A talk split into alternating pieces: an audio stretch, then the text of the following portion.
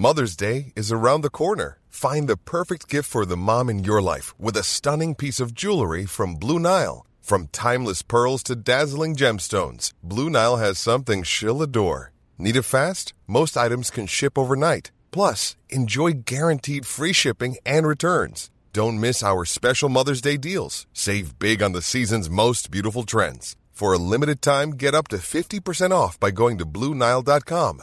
That's BlueNile.com. Cada noche, los expertos se reúnen para debatir los temas que hacen historia en una mesa de análisis distinta.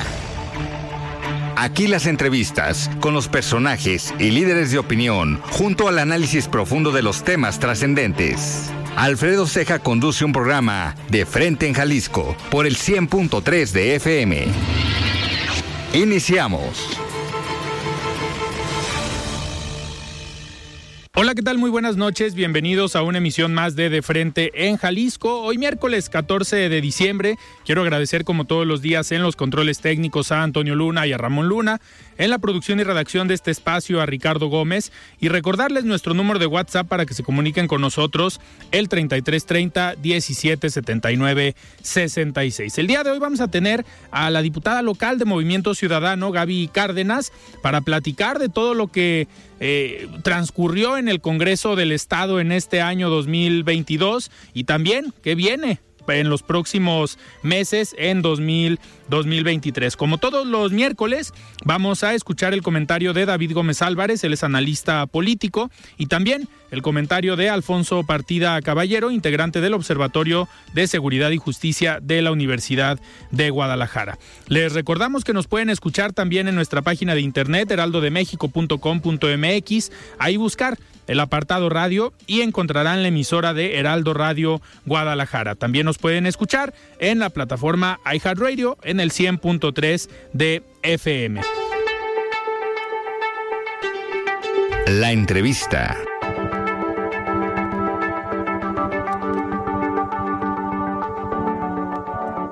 Muy bien, pues arrancamos esta entrevista, esta plática con la diputada local de Movimiento Ciudadano, Gaby Cárdenas. Estimada Gaby, ¿cómo estás? Buenas noches. Muchas gracias, muy buenas noches. Qué gusto estar contigo en tu programa y poder saludar y compartir con toda tu audiencia. Muchísimas gracias, Gaby. Oye, pues vamos eh, platicando de varios temas. Vamos, me gustaría que hiciéramos eh, pues un balance, un análisis de cómo, pues, cómo le fue a Gaby Cárdenas en este 2022 en el Congreso del Estado. Fueron días esta semana bastante activos en la tarea o en la actividad legislativa, pero si pudieras resumir en todo el año cómo te fue, cómo te sentiste en este 2022 en el Congreso. Bueno, pues la verdad es que muy contenta. Primero que nada, pues con el enorme compromiso de representar a la gente de Zapopan. Eh, llegamos el primero de noviembre, tomamos protesta el 25 de octubre, llegamos el primero de noviembre a representar a las más de 68 mil personas que votaron por Gaby Cárdenas. Y eso es un enorme compromiso porque todas esas personas me dijeron, quiero que seas nuestra voz y quiero, quiero que nos representes, ¿no? Entonces, fue un enorme compromiso, fue un año de muchos retos, fue un año de un trabajo de todos los días, de estar ahí en el Congreso discutiendo leyes, poniendo las agendas prioritarias de las personas de Zapopan, pero en específico de las personas del Distrito 6. Y como ya lo he dicho, ¿no? Muchas veces, incluso aquí, que no, no me estaba inventando una nueva agenda, ¿no? Sino era como dar continuidad a el trabajo que realicé como regidora, regidora durante seis años. Fui regidora con Pablo Lemus en los dos periodos y desde ahí pues nos tocó empujar, por ejemplo, la agenda por la niñez, construir esta política pública de, de, atención prioritaria a nuestras niñas, niños y adolescentes. Entonces, pues de las primeras cosas que hice en el Congreso fue poner al centro a las niñas y a los niños, el presentar una ley completa de avanzada para garantizar, restituir y proteger todos sus derechos. Eh, creo que fue algo muy valioso. También el poder eh, impulsar en el Congreso que ellos tuvieran voz, porque si de por sí, sí. bueno, tú ya sabes, en el, los diputados eh, no están muy bien evaluados, es decir, claro. la, percep la, percepción pues a veces es de que no trabajan o que eh, tienen una mala imagen, ¿no? Entonces, uh -huh. primero era llegar a, a, deconstruir toda esa imagen. Sí y ponernos a chambear muy duro. Entonces, si las personas comunes no tenían esta idea de qué hace un diputado, pues mucho menos nuestras niñas y los niños. Sí. Entonces habría que generar este espacio para que ellos supieran qué hacemos las y los diputados, pero sobre todo el que ellos pudieran tener voz en el Congreso. Entonces creamos una ventanilla de atención para que ellos pudieran poner sus propuestas, está física y virtualmente, pero también modificamos la ley orgánica para que cada que las y los diputados pongamos sobre las mesas, la mesa, perdón, eh, una ley que les impacte o que transforme su vida, pues puedan ser escuchados, ¿no? Gaby, Entonces, ese primero que nada fue así. ese logro. En esta ventanilla, ¿cómo les ha ido? Si, si llegan los niños, ¿qué, ¿qué es lo que les piden a los diputados? Mira, ha sido un reto, como ya lo decía, pues el que se enteren que existen Claro. los diputados, que está el Congreso, porque siempre el municipio es eso más cercano que tienen las personas, ¿no? Pero era decirles que existe un espacio para ellos, que existe el Congreso. Ha habido participación, hemos estado empujando con las escuelas que los lleven a participar ahí. Hemos estado promoviendo ejercicios también en las escuelas para que lo hagan de forma virtual desde sus espacios en las escuelas. Ha habido participación, pero también tengo que decir que no, no ha sido como eh, no sé, como muchísima participación. O sea, creo que vamos en el periodo de la concientización. Yo confío que el próximo año podamos empujar fuerte, mucho más fuerte esta agenda. Yo creo que también, también por el cierre de año, pues no, Claro. no fue algo que estaba en los planes de estudio, pero con la Secretaría de Educación Jalisco ya estamos haciendo este plan, ¿no? De que, que pueda haber más interacción. ¿Y qué nos piden? Pues primero que nada, eh, espacios públicos, ¿no? Quieren parques, las escuelas con estrella que empezó a hacer Zapopan, que llegaron para quedarse, valoran muchísimo el que puedan tener una escuela digna. También estas escuelas eh, que tienen computadoras, que tienen espacios para la tecnología y por supuesto el tema de la seguridad, ¿no? Los Claro. niños también quieren sentirse seguros y creo que eso también nos permite tener un norte. Vamos a hacer el cierre de año eh, en esta semana y enviarle a cada diputado que llegó de acuerdo a sus comisiones Ah, y que puedan tomarlo en cuenta para el próximo año. Que la idea es eh, que en sus siguientes iniciativas o en sus siguientes propuestas se tome en cuenta el punto de vista de los niños o algún proyecto que salga de algún niño, digo, alguna necesidad que tengan en sus colonias o en sus distritos. Claro, pues lo más importante es escuchar, ¿no? No hay que inventar el hilo negro. Creo que quienes están en las colonias, quienes son las niñas y los niños, conocen perfectamente qué necesitan y no necesitan que un adulto, desde la posición de adulto, Sí. pues piense como ellos, ¿no? Y que legisle sobre cosas que a ellos les importan. Claro. Gaby, en este, en este sentido, eres una de las diputadas, creo yo, más activa que no solamente estás en redes sociales, sino que vas a las colonias, regresas a tu distrito, eh, vas y visitas a los liderazgos y esto te ha permitido tener una mayor sensibilidad de los problemas o de las necesidades que tiene tu distrito, que es el distrito 6. Eh, durante este año, este 2022, en estas visitas, eh, ¿qué consideras que ha sido uno, lo, el mayor aprendizaje que has tenido eh, y que lo has podido trasladar a tu trabajo legislativo? Bueno, el primer aprendizaje sería el aprender, como, como todos, administrar el tiempo, el tiempo. Porque el Congreso, aunque a veces no lo crean, es al- algo que te absorbe. Sí, te absorbe. Entonces es, hay que aprender a, bueno, a poner un límite y decir, sí, mi trabajo es legislativo, pero también represento a las personas y tengo que ir a la calle para seguir legislando por ellas y ellos, ¿no? Entonces el aprender a, a equilibrar, administrar el tiempo para pues en todo. También soy mamá, tengo un niño de 10 años, el Congreso, pero es muy importante la gente de Zapopan. Y entonces, pues eso es, ¿no? Administrar el tiempo para mantenernos eh, cerca de la gente. Sí. Y la otra cosa es que a veces cuesta trabajo, incluso a las, a las y los ciudadanos, el entender qué hacemos. Nosotros no prendemos luminarias, no hacemos calles, no hacemos reportes, ¿no? Pero como parte de la atención ciudadana, por supuesto que siempre buscamos eh, orientarles cuál puede ser el camino más sencillo y a veces te quedas con el chip de que tú les puedes ayudar y solucionar todo. Y eso también ha sido retador, pues, ¿no? Y, te, y te puede desgastar en algún momento. La gestión, Sí. que es muy importante para las personas, pero tienes que aprender a cómo, cómo dirigirla, a quién dirigirla, para que no trastoque pues también tus actividades. Hoy pues ya estamos haciendo leyes, aprobamos presupuestos, por supuesto, para los municipios, pero es distinto el papel, ¿no? Claro. En este, en este tema de las gestiones, eh, hemos visto un trabajo importante para el tema de obras que se están enfocando, se están destinando al Distrito 6. En la zona de Tezistán, Valle de los Molinos, se ha visto un trabajo o anuncios importantes en cuestión de obras. ¿Qué nos puedes platicar? ¿Qué papel has jugado también ahí de gestión, de negociación, pues con el alcalde y con los diferentes regidores? Mira, lo primero es que el conocer perfectamente el distrito y conocer perfectamente Zapopan nos permite saber cuáles son las necesidades. Y una de esas es el colapso vial que existe en la carretera Juan Gil Preciado y carretera Colotlán. Eh, ahí ya había varios proyectos de obra que desde el año pasado hemos estado construyendo de la mano de la CIOP y de la Dirección de Obras Públicas en Zapopan para entender cuál podría ser el plan maestro, ¿no? No es lo que se le ocurra a una persona o a otra, es lo que sirve para la planeación de esa zona tan importante que aún le falta pues mucho por desarrollarse, que ha crecido históricamente pues por la corrupción, ¿no? De hace más de 6, 7 años que creció en un desorden horrible y que era algo en lo que teníamos que poner eh, especial atención. Se está trabajando primero que nada en la rehabilitación de las laterales de Juan Gil Preciado. ¿Qué papel juego como diputada? Pues etiquetando presupuesto, ¿no? Para que los municipios puedan tener ese recurso, en este caso Zapopan, para llevar a cabo estas obras. En segundo lugar, el tema eh, viene proyectado un nodo vial en carretera Colotlán que va a permitir mejorar la movilidad en esa articulación que existe, ¿no? En ese cruce tan para importante. Valle de los Molinos, para Valle de los Molinos.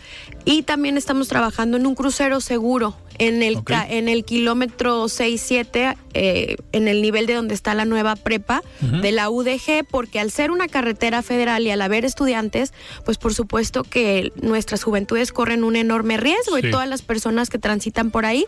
hace un par de años logramos tener un crucero seguro al nivel de la secundaria, ahora necesitamos un crucero más hacia acá.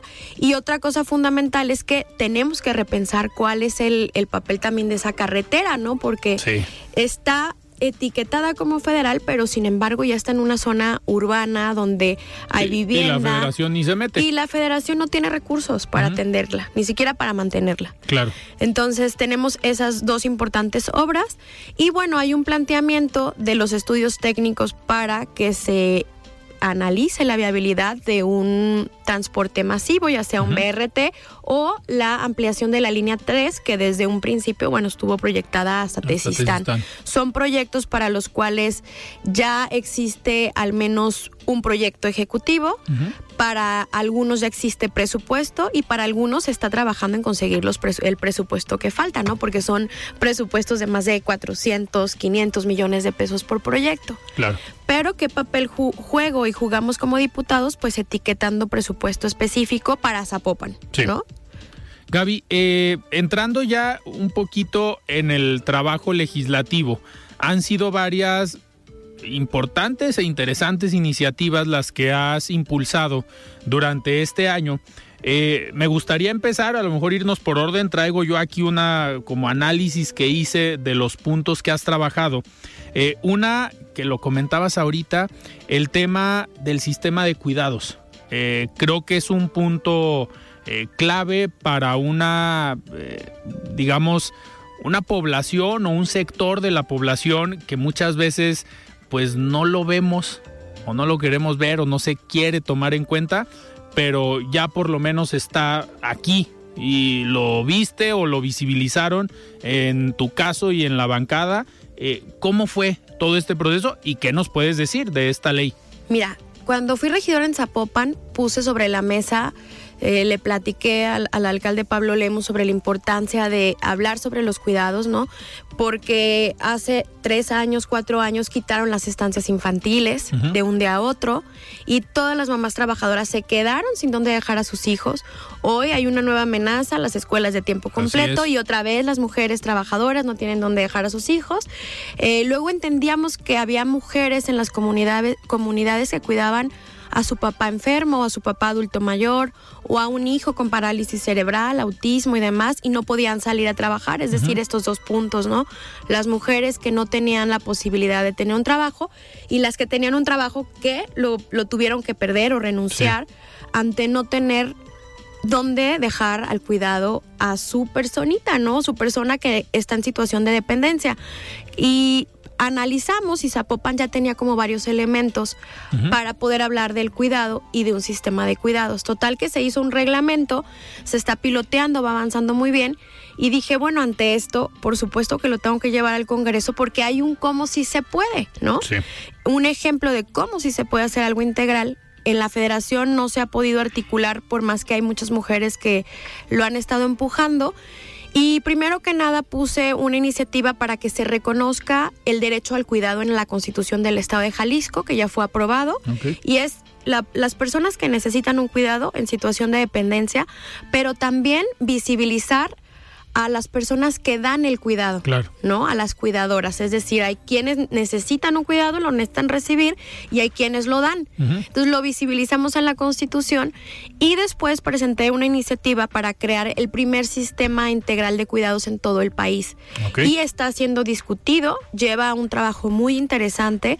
Eh, estamos trabajando con la Secretaría de Igualdad en, en saber cuál es el diagnóstico, eh, cuál es la situación de las mujeres que están cuidando, eh, dónde está el estado de Jalisco ahorita en materia de cuidados. Están evaluando cada una de las secretarías qué acciones ya están ejecutando en este sentido, porque lo que queremos es que tanto las personas que necesitan una atención especializada como las que cuidan puedan tener este acompañamiento integral. Claro. Eh, a veces no entendemos que cuál es la relevancia del cuidado, pero todos para estar aquí hoy vivos Sí. o incluso hoy aquí necesitamos un cuidado, ¿no?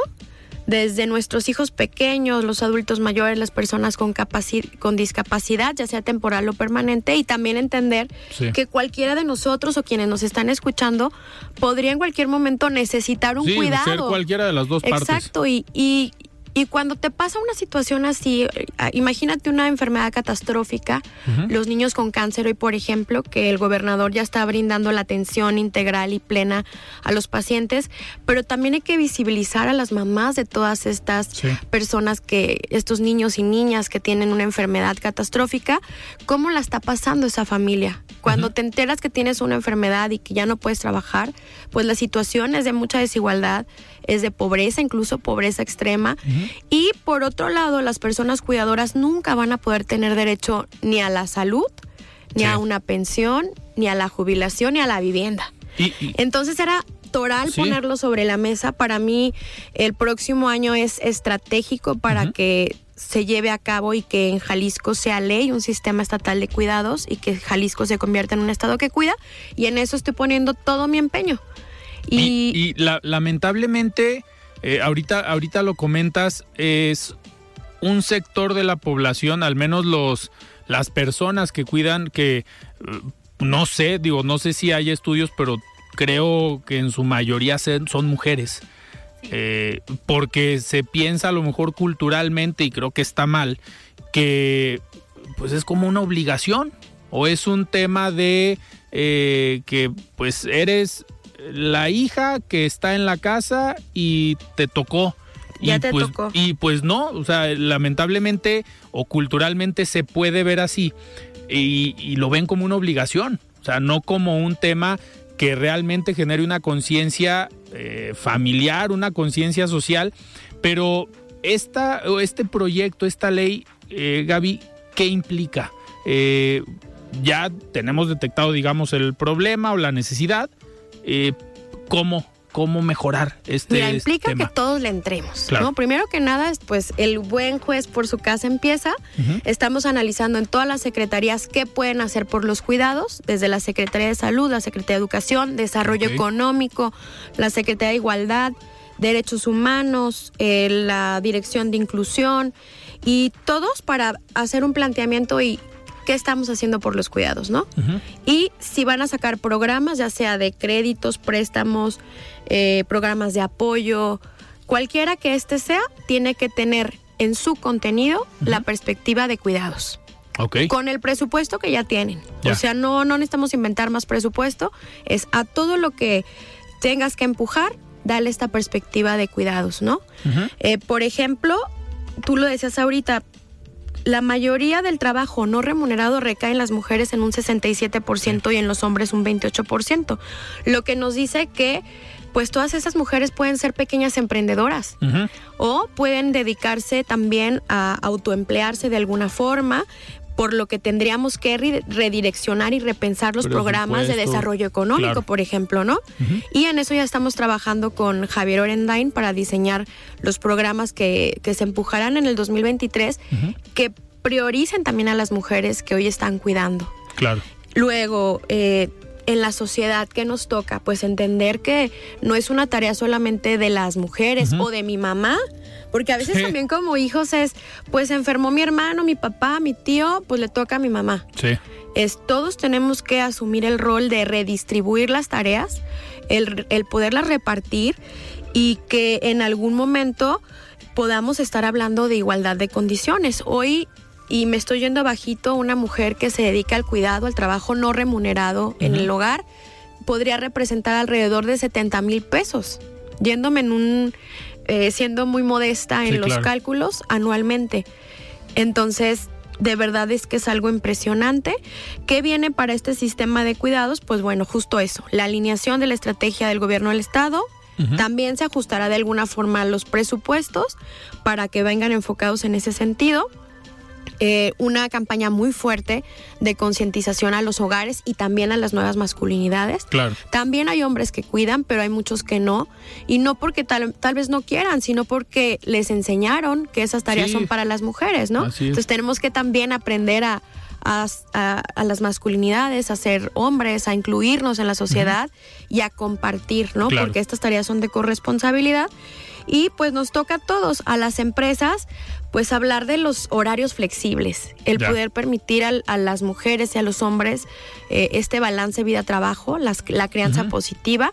Hay estudios que dicen que pues mujeres se podrían incorporar en mayor medida, medida al mercado laboral si en sus empleos, en sus empresas les, les dieran la oportunidad de tener un horario flexible.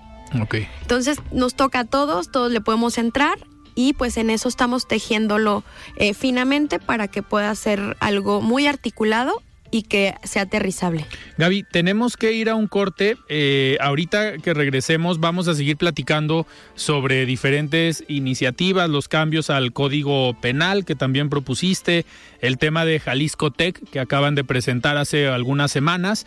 Eh, pero antes de irnos a un corte, vamos a escuchar un comentario. En este caso nos toca escuchar el comentario de David Gómez Álvarez, analista político.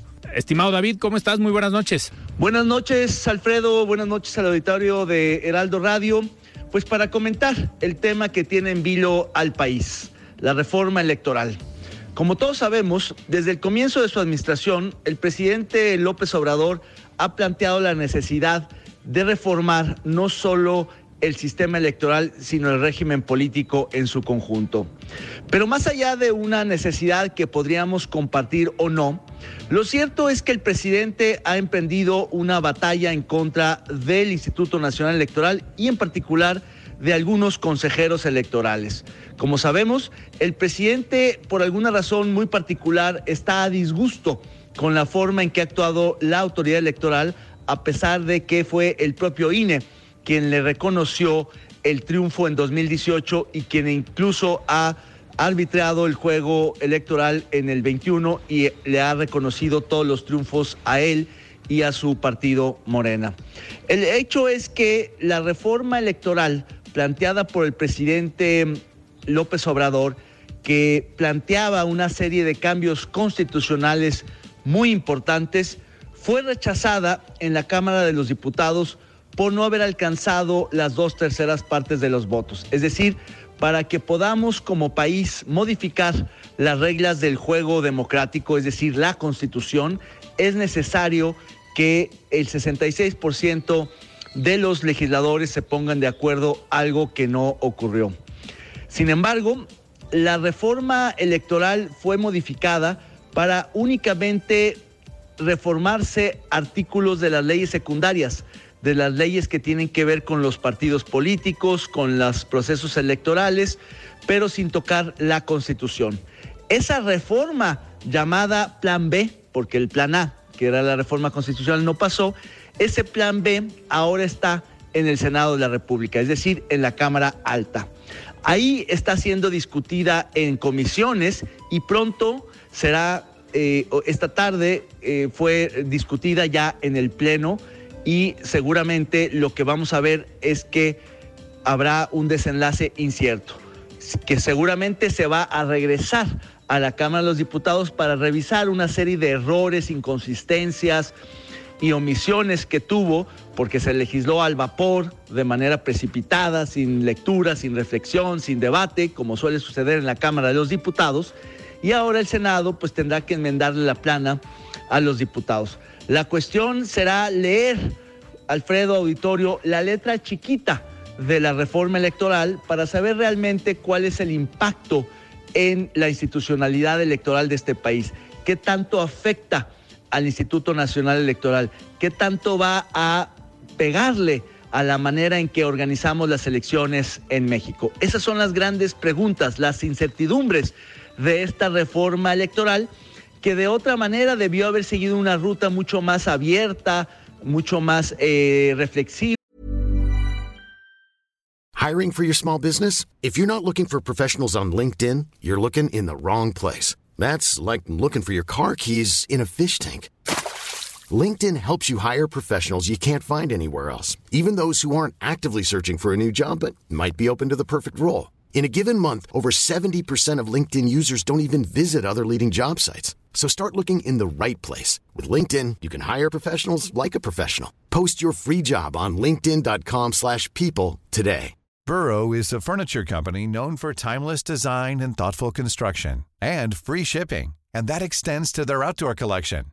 Their outdoor furniture is built to withstand the elements, featuring rust-proof stainless steel hardware, weather-ready teak, and quick-dry foam cushions.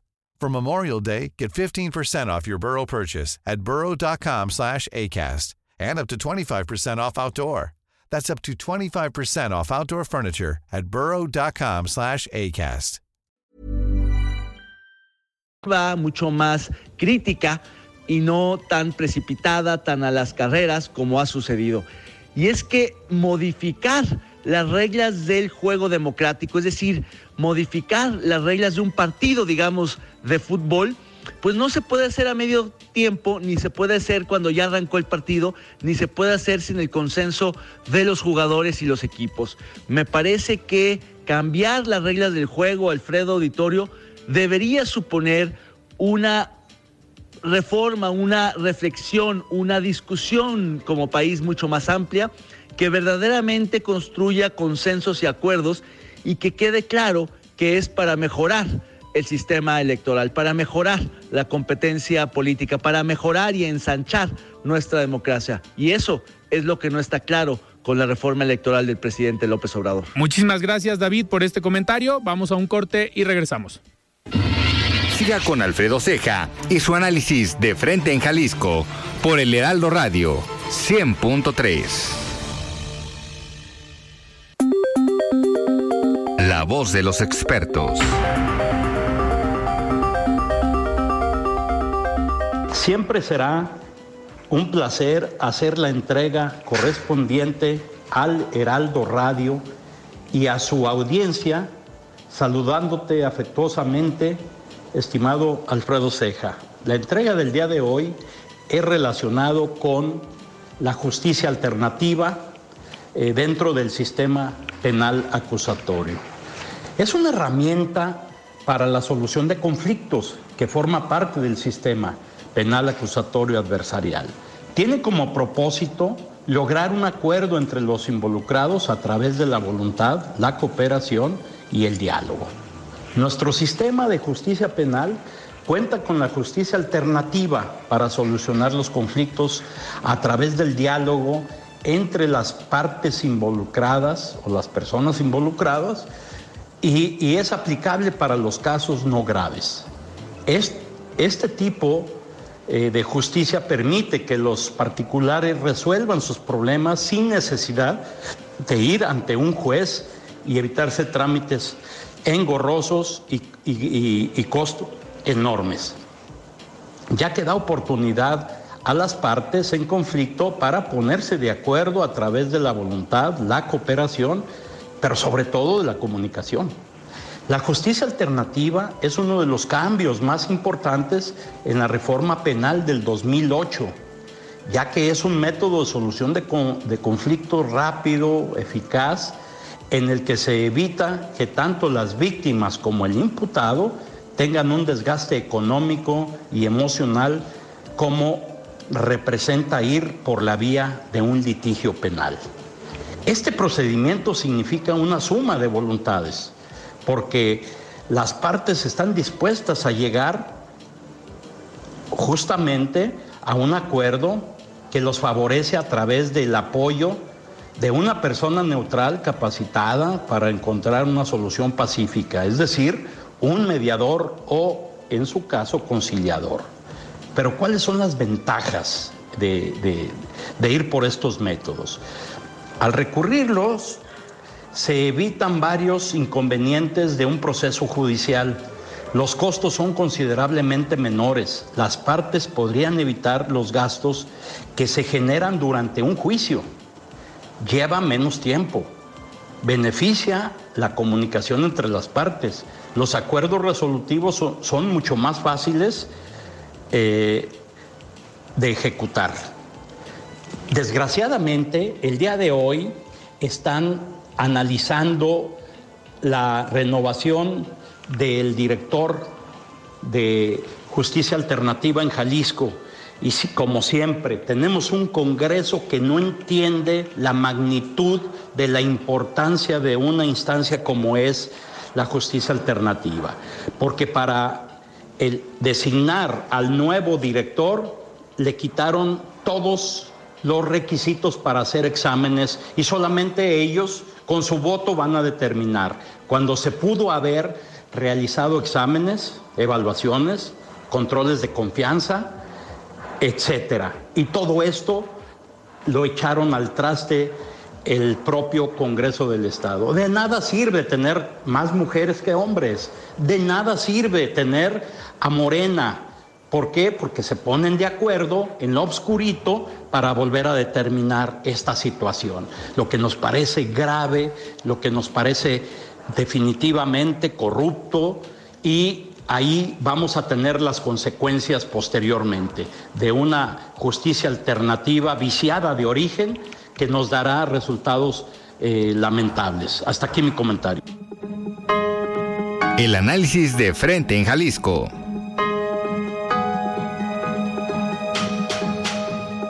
Muy bien, estamos de regreso aquí en De Frente en Jalisco, platicando con la diputada local de Movimiento Ciudadano, Gabriela Cárdenas. Gaby, eh, otro de los temas que impulsaste durante este año fue esta reforma al Código Penal con el tema de eh, pues prevenir o tener un mayor número de sanciones para el tema del abuso sexual infantil. Este proceso y este, pues estas modificaciones, ¿cómo, cómo quedaron? Eh, ¿Cómo al final? Bueno, es una reforma aprobada finalmente eh, dentro de las eh, la bolsita que te contaba de atención a la niñez, pues estaba esta muy importante, ¿no? Porque hablar de abusos sexuales, hablar de un tema muy lamentable que sucede todos los días, sucede dentro de los hogares, sucede eh, por un familiar cercano de las niñas, niños y adolescentes, o un vecino, o lo que sea, pero sucede ahí en el hogar, ¿no?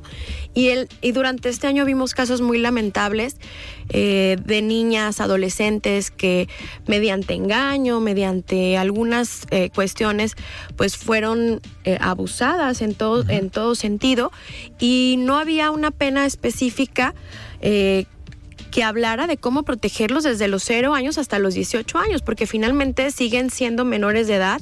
Lo que logramos es que todo este delito se investigue de oficio, es decir, no hay que poner una denuncia como tal, eh, no hay atenuantes, sino nos fuimos duro y a la cabeza con que todo se tiene que investigar de oficio, incrementamos la pena y también pues el, juez podrá decretar la pérdida de la patria potestad si tienen conocimiento y no acude a la autoridad, incluso los padres, pues, ¿no? Justo para prevenir pues casos lamentables que vimos durante, durante este año. Eh, el abuso sexual es algo que lastima mucho a nuestro estado, a nuestro país en general porque es hablar que cada 19 minutos una niña o un niño será abusado. Y en la pandemia seguramente esto se incrementó por la, pues que estábamos prácticamente en casa. Eh, ¿Subieron el número de casos? Pues mira, en Jalisco hubo alrededor de 8 mil, casos de abuso sexual denunciados. Más todos los que, los que se callan, los que se guardan, los que por vergüenza no se dicen, ¿no? Y por supuesto que aumentó muchísimo la violencia. Creo que además del COVID-19, eh, la violencia a las niñas, niños, el abuso hacia ellos y a las mujeres fue algo que fue la peor pandemia que vivimos. La violencia siguió incrementando y es por eso que creíamos fundamental poner este tema sobre la mesa, ¿no? Hablar de proteger a las niñas y los niños sin hablar de este tema tan doloroso era nomás hablar por encimita, ¿no? Sí. Eh, de legislar para el aplauso. Por supuesto que es un tema que tenemos que dar seguimiento con la fiscalía, con los ministerios públicos para que hagan bien su trabajo. Y por otro lado con las policías, con los primer contacto, ¿no? Para cuando den esta atención lo puedan hacer con perspectiva de infancia, que puedan imponer las medidas de protección adecuadas eh, con, con, toda esta perspectiva y que ante todo nuestras niñas, niños y adolescentes se sientan seguros y protegidos. Claro. Porque hay veces entre que ese proceso pues se sienten vulnerados y, y pues no, ¿no? Había que ponerlo sobre la mesa, se incrementa la pena, como te digo, es una iniciativa que fue aprobada. Es desde 8 hasta 20 años de prisión. Y es, eh, cuando la víctima tenga entre 15 y menos de 18 años y el acto se realice sin su consentimiento.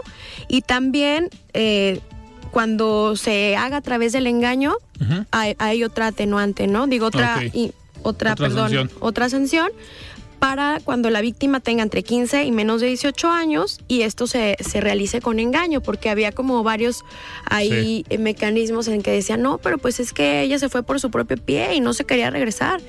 Pero muchas veces están siendo manipuladas y abusadas y teniendo otro tipo de violencias, ¿no? Que a veces son invisibles. Claro.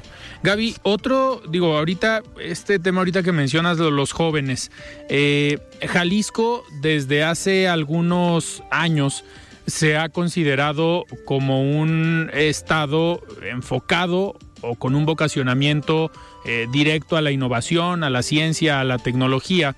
Y hace algunas semanas eh, se presentó, se lanzó un proyecto llamado Jalisco Tech Hub, eh, estuviste o tienes una relación eh, muy directa con este sector desde tu actividad profesional antes o anterior a la política, eh, pero ¿en qué consiste este proyecto? ¿Qué viene para Jalisco con este proyecto? ¿Viene a consolidar lo que ya se ha venido trabajando desde la Secretaría de Innovación, Ciencia y Tecnología? Eh, ¿O qué nos puedes platicar? Bueno, pues este es un proyecto muy interesante. Ahora nos vamos a la parte económica, todo lo que eh, impacta a nuestra gente. Si pueden escucharme, se darán cuenta que tenemos una agenda muy importante de reducción de las desigualdades y los grupos prioritarios, pero también entendiendo que el desarrollo económico, la sostenibilidad, la innovación, pues es fundamental para reducir estas desigualdades, ¿no? Entonces, presido la Comisión de Desarrollo Económico, Competitividad, Innovación y Trabajo y desde ahí pues hemos estado acompañando esta política pública que ha decretado el gobernador, hizo un decreto en el cual nombra a Jalisco como tierra de la innovación, de la creatividad y el talento. Lo que, lo que se busca es aprovechar pues todas estas condiciones que ya tiene Jalisco, desde geopolíticas, desde la parte del talento, desde todo lo que implica lo que sucede a nivel mundial, que Jalisco pudiera aprovechar esta oportunidad y que migráramos a, no hablar ya de manufactura, ¿no? Durante 60 años, pues se consolidó fuertemente esta industria, la industria de logística, maquiladora, de eh, transformación, para hablar de una industria que se mueve hacia el futuro, ¿no? Hacia la innovación, la ciencia, la tecnología, la creatividad y es lo que estamos buscando, ¿no? El que este ecosistema pueda consolidarse en Jalisco y había pues una serie de cosas que se tenían que hacer. El gobernador junto con la Coordinación de Desarrollo Económico pues hicieron una visita a Silicon Valley y había varias inquietudes de los de los CEOs mundiales y decían, "Oye, nosotros quisiéramos pues invertir y seguir fortaleciendo la inversión en Jalisco, además de esta que estamos anunciando, pero vemos un área de oportunidad ¿no? que Jalisco pudiera ser y en ese sentido se hace un planteamiento de una política pública que será también un eje transversal que hoy para arrancar cuenta con alrededor de 1.184 millones de pesos Ok. y que habla de, de muchas cosas, entre esas, eh, algo muy importante para nuestro estado, ¿no? La formación y el desarrollo del talento. Es decir, si queremos hablar de que vamos a captar inversión y nuevos clientes, pues es para que a nuestra gente le vaya bien, para que tengan empleos, pero no cualquier empleo. Queremos que la gente de Jalisco acceda a estos empleos que son bien pagados, que implican pues que vayan avanzando un desarrollo profesional, etcétera. Y en ese sentido, pues tenemos que ir primero en la reconversión del talento, el que ya tenemos ahora mismo y que ocupa fortalecerse. Eh, con esto la Secretaría de Innovación tiene una importante inversión para apoyar a todas las juventudes, a los profesionistas, a que se especialicen en algo, va a haber becas, apoyos y todo, para que puedan estar listos a la par que arranca esta política pública. Pero si queremos que esta política pública trascienda y sea de largo aliento, pues necesitamos otra vez apostarle a los adolescentes, a, a los jóvenes que están en prepas Y que están estudiando de su desarrollo y en ese sentido Estamos por presentar una inici- iniciativa completa para blindar estas acciones que, que va a tener el gobierno del estado. Eh, le van a dar inglés a todas, a todos estos niños y adolescentes. Eh, una carga horaria extracurricular a la que ya tienen, con la que ya cuentan, para que puedan tener las herramientas necesarias y fortalecer todo este, este nuevo aprendizaje, ¿no? Las matemáticas, las carreras del futuro, cómo los vamos induciendo a la robótica y todo esto que termina en, en ótica para que estén listos nuestros adolescentes para lo que viene. Eh, por otro lado, la vinculación laboral, que podamos apoyar a, a los profesionistas, como ya lo dije, a que salgan adelante, a que encuentren esos empleos que, que necesitan que puedan estudiar maestrías, que puedan tener desarrollo profesional y también pues se les va a apoyar con tierra, ¿no? A quienes se quieren venir a invertir acá, obviamente no donados, sino como parte de una inversión y pues la verdad es que creo que hace mucho sentido hablar de esto cuando sabemos que Jalisco es un referente a nivel nacional en generación de empleos. Jalisco es referente en inversión directa extranjera, es de los estados que más dinero está captando. Eh, Jalisco es un estado que, que es líder en patentes y en, Sí. en, en patentes y en inventos y en todo ese desarrollo científico, ¿no? Entonces, creo que Jalisco tiene todo para salir adelante. Creo que tenemos que comenzar a, a apostarle a, a esto, a la competitividad, a la innovación. Y, y por otro lado, el, el poder repensar a Jalisco como ese motor de la economía, Claro. del desarrollo económico, ¿no? Eh, ya, ya somos un gran referente, pero hay que consolidarlo y con este decreto que hace el gobernador, pues lo que se busca es consolidar todos estos esfuerzos que ya se están haciendo para que, que podamos lograr ese objetivo. Pues en esto todos estamos implicados. Otra de las cosas que pedían era certeza jurídica y esto lo vamos a hacer con la presentación de la ley del Jalisco Tech Hub que vamos a estar presentando el próximo año y que va a blindar todas estas acciones porque necesitamos que madure toda esta política pública, Claro. necesitamos que nuestros niños y adolescentes continúen con el idioma inglés de cajón y con todo este andamiaje de, de carreras que, que se necesita, que tengan este conocimiento avanzado para que puedan tener mejores oportunidades. Al final es un proyecto, por lo que veo, transversal, o sea, que busca sí generar las condiciones al interior, pero también generar esta visión y esta perspectiva de certeza al exterior y a estas empresas que llegan a Jalisco. Si es mandar un mensaje muy poderoso al mundo de que Jalisco está listo para recibir esa inversión, a traernos clientes completos que hoy, por ejemplo, están en la India, están en Indonesia, están en otros países y que Jalisco puede ser ese estado que consolide toda esa inversión. Y sí, claro, es de corto plazo para los que ya estudiaron algo relacionado con eso, quienes ya están involucrados, pero también es de mediano plazo con nuestros jóvenes que están estudiando alguna licenciatura, prepa y de largo plazo con nuestros adolescentes, porque esto tiene que ser algo que, que salga adelante. Y bueno, estamos trabajando también con Katia Chazarreta para poder consolidar estos apoyos, para empujar las becas, para que los niños también encuentren en ejemplos esa inspiración para dar un paso al frente y, y, estudiar este tipo de carreras. En nuestro presupuesto le apostamos a la educación, en el presupuesto 2023. Es un gran presupuesto para el Cuetzijal, para los CONALE, para los CECITEC, para los Marios Molina, porque habría que reforzar la educación, pero en este sentido también, ¿no? No solamente a la UDG. sino que también le apostamos a, fortalecer a la educación del Estado. Gaby, otro de los temas antes de, terminar, eh, la ley inmobiliaria. La semana pasada eh, tuvieron sesión eh, en una de tus comisiones y ha generado mucho interés esta ley inmobiliaria a partir de sucesos lamentables que han pasado en el Estado. Eh, ¿Cómo va este proceso? ¿Qué sigue para poder tener una ley aprobada en cuestión inmobiliaria? Bueno, primero que nada, pues es una ley que que se presentó la legislatura pasada, que trabajamos fuertemente durante todo este año, que construimos con los diversos sectores, eh, con áreas específicas del gobierno para tener una reforma, una ley nueva que de verdad se pueda implementar, porque leyes hay muchas, pero el problema luego es que se apliquen, ¿no?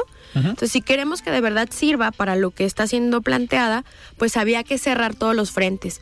Finalmente, después de un arduo trabajo, la aprobamos en la comisión, para que ya pueda pasar a pleno. Yo confío en que el próximo año pueda subir a primera lectura y, sufrir su, su, proceso legislativo eh, normal.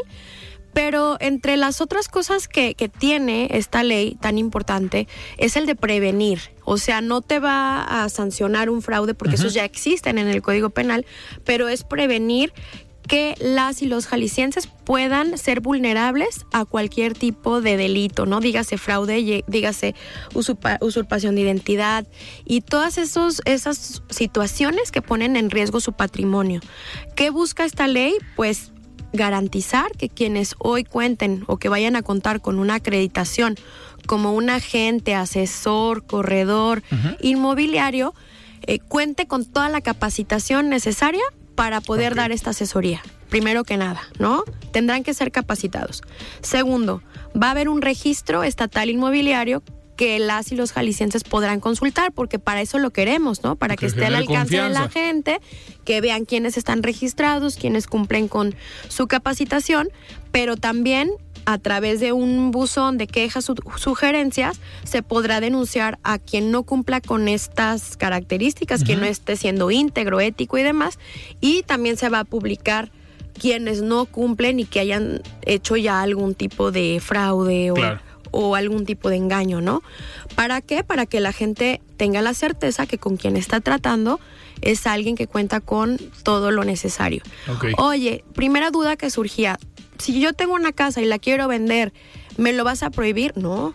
Todos se pueden dedicar a la actividad que quieran mientras que esta sea lícita, pero digamos que tener un plus.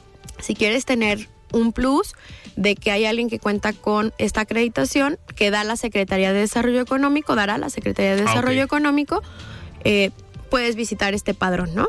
Esta, esta certificación, digamos, o esta acreditación la daría Secretaría de Desarrollo Económico, pero ¿tendrían alguna participación eh, algunas cámaras o colegios o no? Mira, la va a dar la Secretaría de Desarrollo Económico justo para cuidar que quienes sean las cámaras y las asociaciones no puedan ser juez y parte, ¿no? Que sea como un piso parejo para todos pero las asociaciones, las cámaras y algunos representantes tendrán una silla en una comisión que se va a crear, que es la Comisión Interinstitucional para la prestación de los servicios inmobiliarios, en donde ellos tendrán un asiento, la posibilidad de crear y hacer planteamientos específicos y estará integrada por eh, Prodeur, la Procuraduría del Desarrollo Urbano, Registro Público, los notarios, la Secretaría de Desarrollo Económico, porque entre ellos podrán plantear mejores políticas públicas, mejores ideas para cerrar el paso a que prevenir a que fraudes y delitos puedan suceder y que desde ahí se hagan este tipo de planteamientos. Pero ante todo, lo más importante es garantizar el patrimonio de las personas, pues, ¿no? Mandar un mensaje muy fuerte. Se aprueba, estaría piloteándose durante el, durante el siguiente año para poder comenzar a sancionarse, acreditarse, todo lo demás en, en, cuanto pase este periodo de capacitación y concientización. Ok, Gaby, nos quedan dos minutos antes de despedirnos. Eh, ¿Qué viene para Gaby Cárdenas en el 2023? Bueno, pues primero cerrar con, o sea, cerrar todo este trabajo que tenemos, lo que tenemos pendiente, buscar que, que lo que ya aprobamos se implemente, o sea, vigilarlo para que ver si sí funcionó o no funcionó, cómo va sucediendo. Primero, pues que de mis deseos de año nuevo será que el sistema estatal de cuidados sea una realidad. Es decir, todo lo que eso implica. Esta es una ley integral que habla desde las niñas, niños adolescentes, los adultos mayores y las personas con discapacidad. Eh, también viene un proyecto muy importante para mí que es Arriba Jalisco y que vamos a visibilizar a las tradiciones de nuestro estado, los lugares típicos, las grandes empresas, los pequeños emprendedores, los innovadores, las mujeres y hombres que hacen grande a Jalisco y que nos hacen sentirnos tan orgullosos de nuestro estado que decimos Arriba Jalisco. Vamos a presentar este proyecto. Primero que nada es un canal, que es un programa que presentaremos en el Congreso del Estado y una serie de acciones, ¿no? Para poner en alto a nuestro estado. Eh, ¿Qué viene? Pues que se apruebe por completo la reforma a las niñas, niños y adolescentes que tenemos ahí pendiente, específicamente y con puntual énfasis en el tema de los niños institucionalizados y pues como lo decía ya, ¿no? El, el garantizar que Jalisco se convierta en un estado que cuide. Ese es mi mayor anhelo para el próximo año y pues desearle a todas las personas un gran año lleno de prosperidad, de mucha salud, que lo compartan con sus seres queridos, que valoremos todo lo que ya tenemos y, y seamos agradecidos, ¿no? y que podamos desde la gratitud poder compartir con los demás. ¿Vas a tener eh, posadas, eventos en estos días en tu distrito? Sí, bueno, ya tuvimos una el sábado pasado específicamente para las madres cuidadoras. Ok. Y llevaron a sus chiquitos, a las personas que cuidan. Fue una experiencia muy, muy bonita. Y vamos a seguir recorriendo el distrito en los próximos días. Salimos del Congreso el 15, pero nos la vamos a pasar en la calle visitando el distrito. Agradecerte a ti y al Heraldo por la oportunidad durante este año de poder compartir nuestro trabajo. Ustedes hacen un papel fundamental y desearles pues todo lo que viene, todo lo mejor, todo lo, todo lo mejor en lo que viene. Perfecto. Muchísimas gracias Gaby por haber estado hoy aquí en De Frente en Jalisco y pues también igualmente lo mejor para el próximo año. Feliz Navidad. Feliz Navidad a todas y todos. Muy bien, pues platicamos con la diputada local de Movimiento Ciudadano Gaby Cárdenas sobre este análisis de qué pasó en el 2022 y qué viene en el 2023. Yo soy Alfredo Ceja y nos escuchamos el día de mañana. Muy buenas noches. Alfredo Ceja los espera de lunes a viernes a las 9 de la noche para que junto con los expertos y líderes de opinión analicen la noticia y a sus protagonistas. Esto fue De Frente en Jalisco, otra exclusiva de El Heraldo Radio. Cool fact a crocodile can't stick out its tongue. Also, you can get health insurance for a month or just under a year in some states. United Healthcare short term insurance plans, underwritten by Golden Rule Insurance Company, offer flexible, budget friendly coverage for you. Learn more at uh1.com.